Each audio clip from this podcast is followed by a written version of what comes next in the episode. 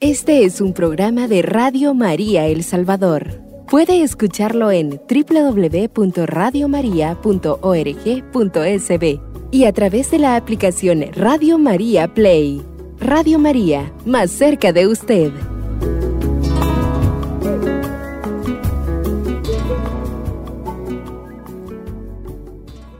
Queridos amigos de Radio María El Salvador que nos escuchan por el 107.3 FM, estamos muy contentos y siempre alegres transmitiéndole el amor de Jesús y María a través de estos medios benditos.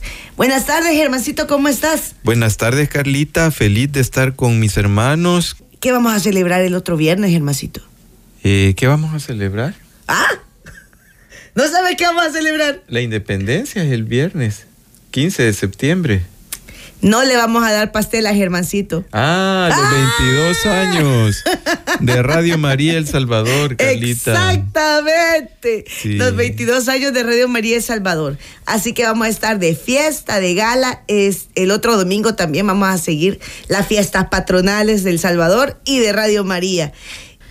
Eh, no saben ustedes, hermanos, bueno, yo creo que sí saben, pero porque alguna vez lo han experimentado, lo sabroso que es el poder abrazar a tu papá o a tu mamá después de algún tiempo de no poder hacerlo. Llegar a su casa y saber que sus puertas siempre van a estar abiertas para ti, como sus brazos y su corazón, para recibirte con amor y alegría. Mi viejito es el mejor ejemplo de esto que les digo. Yo no sé si existirá algún padre o madre que al llegar a su hijo no sienta nada y le diga, vaya, por fin te apareciste. ¿Te acordaste que tenías mamá o papá? Yo no creo que exista un papá o mamá así, pero porque el mío, por más que pase el tiempo, siempre me recibe con abrazos, sonrisas y palabras bonitas. Y precisamente este día, mis amados hermanos, vamos a recordar y gozar de un amor todavía más grande del que tiene don Rufino a Carlita. Hoy nos, nos regocijaremos en el gran amor de nuestro Padre Adonai, el Señor,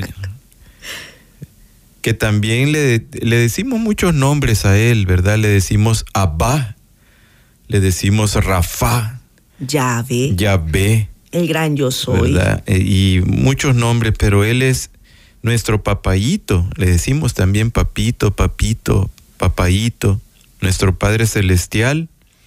Y el tema es, bienvenido a casa, hijo mío. Y está basado en el Evangelio de Lucas, capítulo 15, versículos del 11 al 32, mi amado hermano. Dice de la siguiente manera, Jesús continuó diciendo, había un hombre que tenía dos hijos. El menor dijo a su padre, dame la parte de la hacienda que me corresponde. Y el padre repartió sus bienes entre los dos. El hijo menor juntó todos sus saberes y unos días después se fue a un país lejano. Ahí malgastó su dinero llevando una vida desordenada. Cuando ya había gastado todo, sobrevino en aquella región una escasez grande y comenzó a pasar necesidad. Fue a buscar trabajo y se puso al servicio de un habitante del lugar, que lo envió a su campo a cuidar cerdos. Hubiera deseado llenarse el estómago con la comida que daban a los cerdos, pero nadie le daba algo.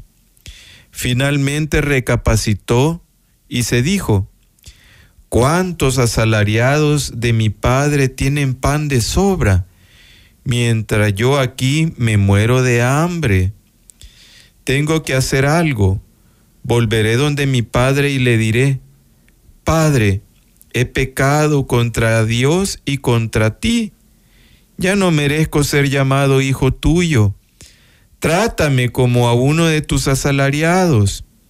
Se levantó pues y se fue donde su padre. Estaba aún lejos cuando su padre lo vio y sintió compasión. Corrió a echarse a su cuello y lo besó. Entonces el hijo le habló, Padre, he pecado contra Dios y ante ti, ya no merezco ser llamado hijo tuyo.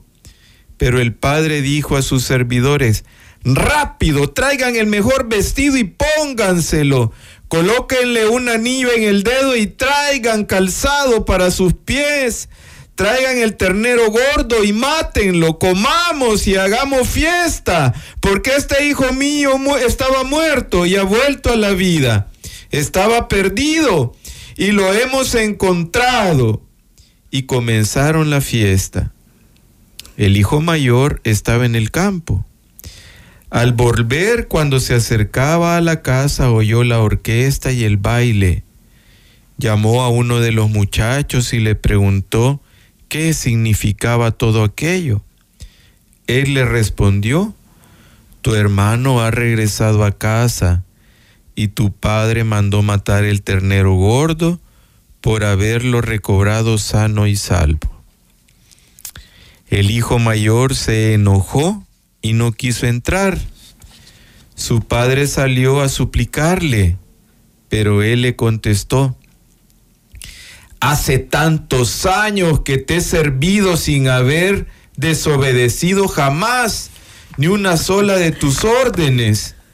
Y a mí nunca me han dado un cabrito para hacer una fiesta con mis amigos. Pero ahora que vuelve ese hijo tuyo, que se ha gastado tu dinero con prostitutas, hace matar para él el ternero gordo. El padre le dijo, Hijo, tú estás siempre conmigo y todo lo mío es tuyo. Pero había que hacer fiesta y alegrarse, puesto que tu hermano estaba muerto y ha vuelto a la vida. Estaba perdido y ha sido encontrado. Palabra del Señor. Gloria y honor a ti, Señor Jesús. El Hijo Pródigo es una de las parábolas más conocidas y poderosas contadas por Jesús en el Nuevo Testamento. Esta parábola es a menudo interpretada como una historia sobre el arrepentimiento, la gracia y el perdón divino, pero también tiene importantes lecciones morales y éticas que pueden aplicarse a la vida cotidiana. La, la, parábola del Hijo Pródigo es parte de una serie de tres parábolas que Jesús cuenta en respuesta a las críticas de los fariseos y los escribas que cuestionan su compañía con pecadores y su disposición a recibir a los pecadores arrepentidos. Las otras dos parábolas en esta serie son las parábolas de la oveja perdida, que la vamos a escuchar dentro de poco, y la parábola de la moneda perdida. Me siento estremecido, Carlita, por esta lectura. Es una lectura donde se siente mucho amor de parte del Padre y mucho mucha envidia y mucho odio en el corazón del hijo mayor, pero vamos a vamos a ver los personajes claves de esta parábola, mis amados hermanos. El hijo menor pide su parte de la herencia y se va a gastarle en una vida de libertinaje y excesos. El hijo mayor permanece fiel y obediente a su padre, trabajando en lo que él le dice. Y el padre representa la figura de Dios en la parábola y muestra amor incondicional y misericordia hacia ambos hijos, hacia los dos. Temas principales, arrepentimiento y perdón el hijo menor regresa a casa después de desperdiciar su herencia y es recibido con amor y perdón por su padre. Esta parte de la parábola destaca el poder del arrepentimiento y la disposición de Dios para perdonar a quienes se vuelven a Él sinceramente. Nos muestra que incluso después de cometer errores graves, podemos encontrar la misericordia de Dios y volvemos a Él con un corazón contrito, tal como lo dice el Salmo 51, versículos del 17 al 19. Señor, abre mis labios y cantará mi boca tu alabanza. Un sacrificio no te gustaría, ni querrás si te ofrezco un holocausto. Mi espíritu quebrantado a Dios ofreceré, pues no desdeñas a un corazón contrito. La gracia de Dios. La parábola resalta la generosidad y la gracia de Dios, quien da al hijo menor una segunda oportunidad sin merecerla. Y vale la pena aquí, Carlita, hacer la reflexión que este hijo menor pudo haber muerto en esa vida de libertinaje. Y hubo una cobertura especial de parte de Dios que no, lo, que no le permitió ver la muerte en esas condiciones y recibir ese amor grande del Señor. Lástima que Jesús no continuó la historia, porque te puedo asegurar que tuvo la cobertura de Dios porque esa vida tenía un gran propósito. Correcto. A saber qué hizo ese hijo pródigo después. Correcto. Y dice, quien da al hijo menor una segunda oportunidad sin merecerla. El Padre no solo lo perdona, sino que también lo restaura a su posición anterior. Ya lo dijo Isaías en el capítulo 55, versículos 6 y 7. Busquen a Yahvé ahora que lo pueden encontrar. Llámenlo ahora que está cerca que el malvado deje sus caminos y el criminal sus proyectos. Vuélvanse a Yahvé, que tendrá piedad de ellos. A Dios nuestro, que está siempre dispuesto a perdonar. Palabra de Dios. Te alabamos, Señor. El orgullo y la envidia. El hijo mayor representa la actitud de los fariseos y escribas que critican a Jesús por acoger a los pecadores. Su actitud de envidia y resentimiento hacia su hermano muestra cómo el orgullo puede impedir la comprensión y la compasión. Ya se lo dijo Pablo también a los Efesios en el capítulo 2 del 8 al 9. Ustedes, le dijo Pablo, han sido salvados por la fe y lo han sido por gracia esto no vino de ustedes, sino que es un don de Dios. Tampoco lo merecieron por sus obras, de manera que nadie tiene por qué sentirse orgulloso. Palabra de Dios. Te alabamos, Señor. Seguimos con la última, Germancito. Resumiendo, antes de irnos a, a, nuestra primera pausa, la parábola del Hijo Pródigo nos enseña sobre la importancia del arrepentimiento sincero y el perdón. Destaca la igualdad de importancia de todos los individuos a los ojos de Dios, independientemente de sus errores pasados. Dios siempre está dispuesto a recibir a sus hijos perdidos de vuelta en su amor. Advierte contra el peligro del orgullo y la envidia, instándonos a practicar la compasión y la humildad en nuestras relaciones con los demás. La parábola del Hijo Pródigo nos recuerda que a los ojos de Dios todos somos importantes y tenemos la oportunidad de ser perdonados y restaurados si nos volvemos a Él con sinceridad. Así que mi amado hermano, mi hermana, esta tarde, si usted se siente como el Hijo Pródigo, recuerde esta promesa de Jesús y póngase en camino de regreso a casa de nuestro Padre, Papayito, que lo está esperando con los brazos abiertos. En Mateo 11, 28, 30 dice, vengan a mí los que están cansados, los que están llevando pesadas cargas, y yo los aliviaré. Carguen con mi yugo y aprendan de mí que soy paciente y humilde de corazón, y sus almas encontrarán descanso pues mi yugo es suave y mi carga es ligera.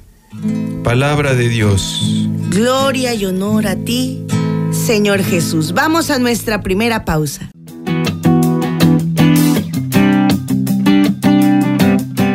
Radio María El Salvador, el podcast, cada vez más cerca de ti.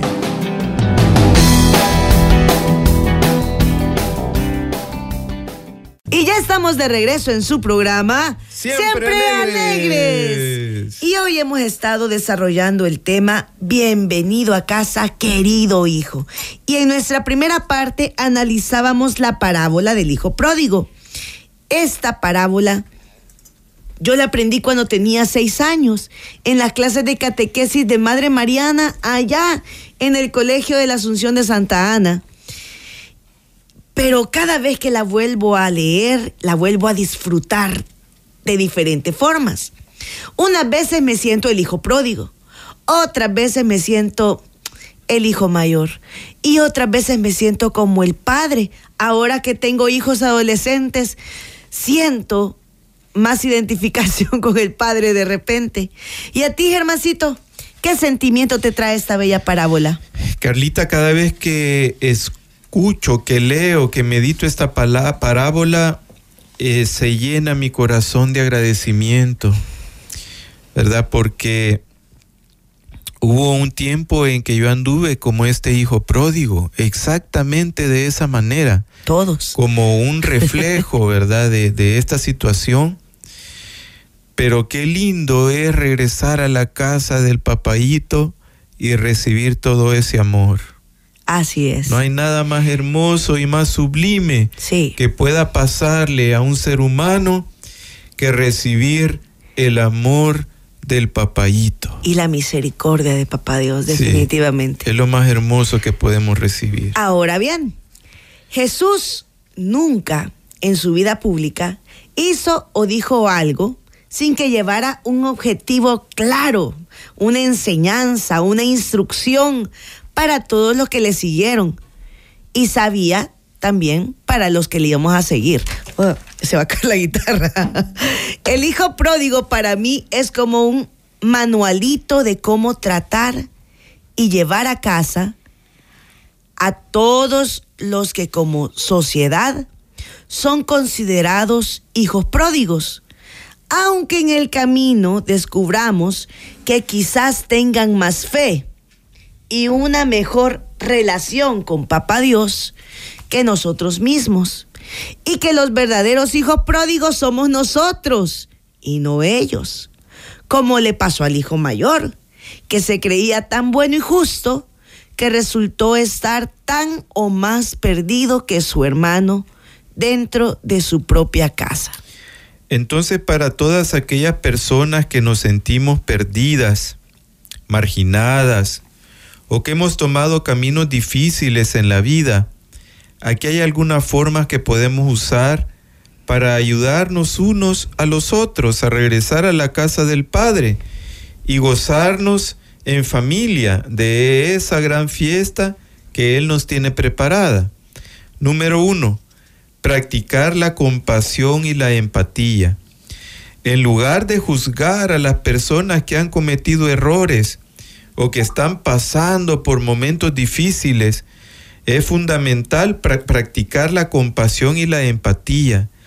Tratar a los demás con respeto y dignidad Amén. independientemente de su pasado. Es esencial para ayudarlos a sentirse valorados y apoyados. Recordemos, todos somos pecadores, todos hemos cometido y seguimos cometiendo errores. Ya nos lo dijo Jesús en Mateo 7 del 1 al 5. No juzguen a los demás y no serán juzgados ustedes. Porque de la manera misma que ustedes juzgan, así serán juzgados. Y la misma medida que ustedes usen para los demás, será usada para ustedes. ¿Qué pasa?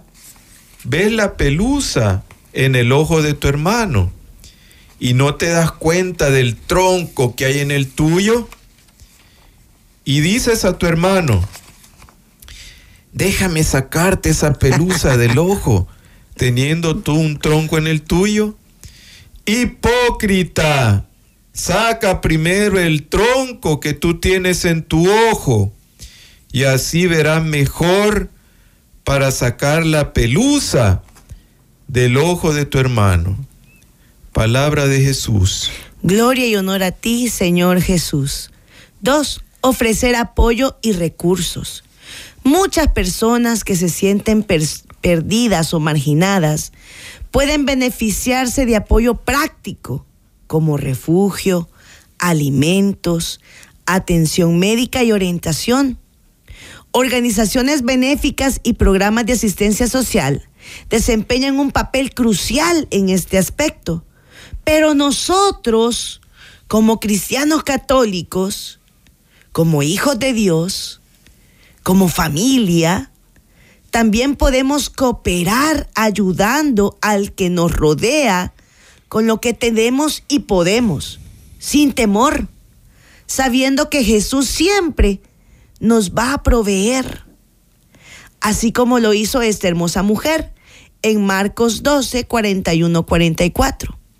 Jesús se había sentado frente a las alcancías del templo y podía ver cómo la gente echaba dinero para el tesoro. Pasaban ricos y daban mucho, pero también se acercó una viuda pobre y echó dos moneditas de muy poco valor.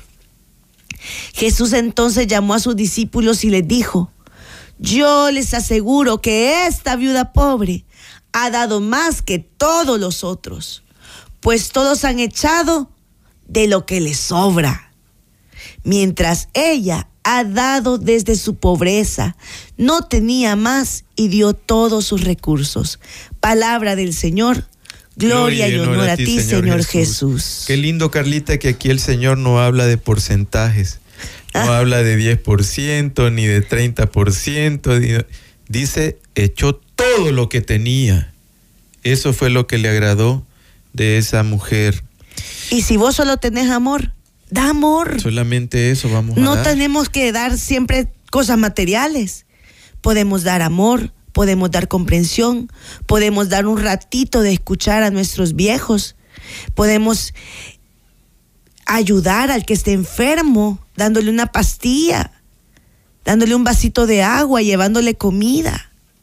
O sea, todo eso es también dar, no solamente es moneda y billete, también es amor y misericordia como lo dio el Padre Celestial. Esos 10% no lo dice Jesús en su palabra, es invento de hombre y, muchas veces nos lleva a la perdición. Número tres, mantener el amor y el apoyo incondicional. A pesar de las diferencias y desafíos, es importante que nuestro hijo pródigo del momento sepa que tenemos un amor incondicional por él. El apoyo emocional puede ser fundamental en estos momentos difíciles. Y si tenemos en cuenta de que el amor de Dios es benigno y compasivo, es así como debemos tratar a quien anda extraviado.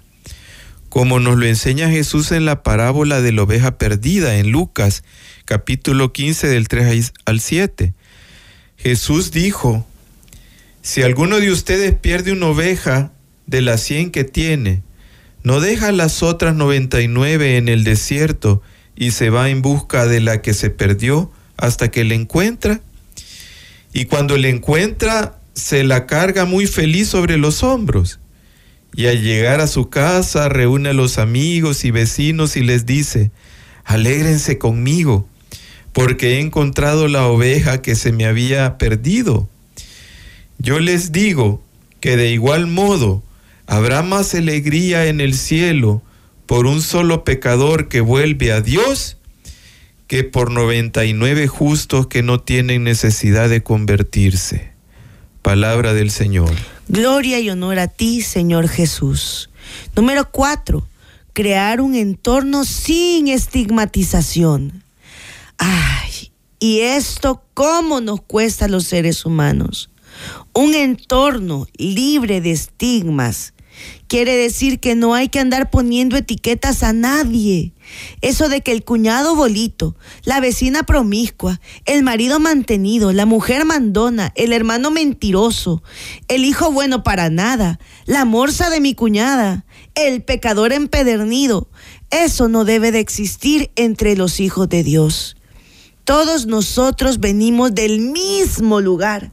Por A, B o C motivo, todos tenemos un pasado, un presente y un futuro. Todos tenemos una historia que contar, algo por lo que avergonzarnos, reírnos o ponernos a llorar. Aunque queramos aparentar santidad y perfección eterna, todos somos imperfectos. Muchas veces las personas que se dedican a etiquetar y a juzgar a otros porque pecan de manera distinta que ellos son las personas que más pecados ocultos tienen y no hayan otra forma de desahogar su conciencia que enjuiciando y maltratando a los demás. Pero hasta este tipo de personas merecen encontrar y gozar del amor de Dios. Y por este tipo de hermanos mayores, soberbios, prepotentes, malintencionados y perfectamente imperfectos, también vino Jesús, como vino por mí, por ti y por todos. Yo solamente quiero, por eso de las estigmatizaciones, decir, la figura del hermano mayor y del hermano menor es un nada más una figura. No vayamos a estigmatizar que todos los hermanos mayores son malas gentes, porque aquí tenemos un hermano mayor que es un pan de Dios. Y no vayamos a estigmatizar que todos los hermanos menores somos, somos este, irresponsables, porque yo, bueno, sí, un día sí fui responsable.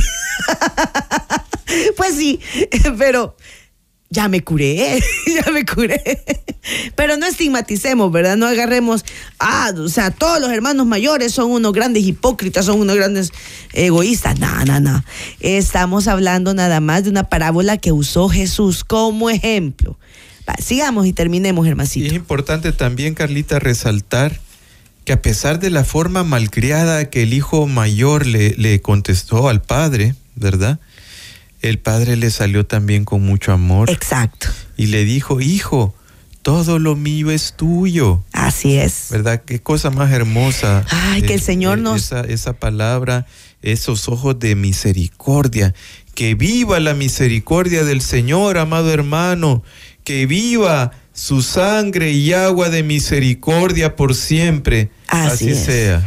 Y que Dios nos ayude a responderle a nuestros hijos así así con ese amor y misericordia que el Padre le habló a su Hijo mayor.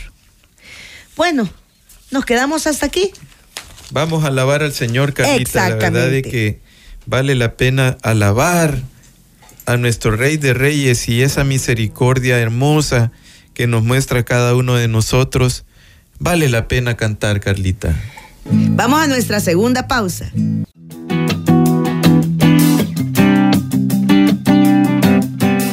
Radio María El Salvador, el podcast, cada vez más cerca de ti.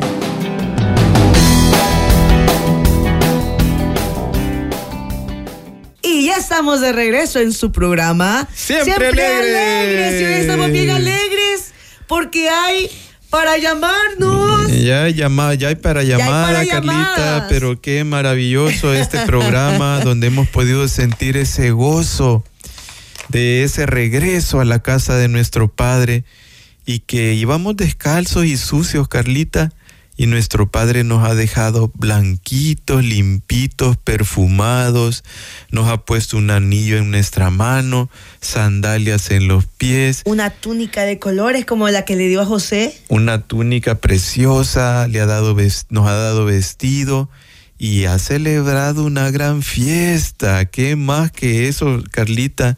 Recibir todo ese amor, toda esa gracia cuando hemos despilfarrado la herencia que Él nos ha dado. No hay nada comparado con eso, Carlita. A mí me encanta, encanta esa, esa parábola, porque además de que se siente la fiesta y la alegría de estar otra vez con el Señor, también nos demuestra que la misericordia del Señor se renueva todos los días. Y qué bonito, de verdad que es hermosa la palabra del Señor, vivir sumergidos sobre en esta palabra es la alegría de cada uno de nosotros, Carlita. Sí, eh, antes que empezaran las llamadas, quería, quería contarles que estamos viendo una nueva serie con Germancito. Nosotros nos gusta ver series en Netflix que se llama The el, Chosen. el elegido que en se llaman. Los Elegidos. Sí. Y de verdad ahí se ve a Jesús en otra faceta, en una faceta más, más humana, ve ahí. Y en la boda de Caná me encantó que está hasta bailando Jesús con, con los apóstoles, con sus amigos. Ay, vieran, si la pueden ver, échense un pedacito, porque qué cosa más linda es ver a Jesús en una fiesta, Tan humano, Carlita. porque así nos va a recibir. De Sí. esa manera alegre y con tanto amor nos va a recibir, así como lo dijo el Papa Francisco. Mire, dice el Papa Francisco que nosotros vamos a ser juzgados mediante el amor, por eso es que no hay que andar juzgando a nadie, porque Dios, Jesús, nos ama tanto que no va a echar en cuenta todo lo que nosotros lero que lero decimos, sino lo que Él ha dicho. Ámense los unos a los otros como yo los amo a ustedes. Carlita, yo, yo tengo ganas de, vol- de seguir cantando. Eso es lo que, pero es- eso es lo que el Señor me pone en mi corazón. Pero lo vamos a guardar para el próximo domingo. Ah, vaya. ¿Verdad? Vamos a alabar al Señor. Vamos a volver nuevamente, mis amados hermanos. Estamos en las manos de nuestro Padre, de nuestro papaíto, para poder seguir proclamando su palabra. Pero acuérdense que el otro domingo vamos a celebrar la independencia patria, pero también vamos a celebrar los 22 años de Radio María. Vamos a hacer larga esa fiesta. De acuerdo, Carlita, voy a preparar mi camisa del Salvador. Va, ok. Bueno, ya se nos va acabando el tiempo. Este es un programa de Radio María El Salvador. Puede escucharlo en www.radiomaria.org.sb y a través de la aplicación Radio María Play. Radio María, más cerca de usted.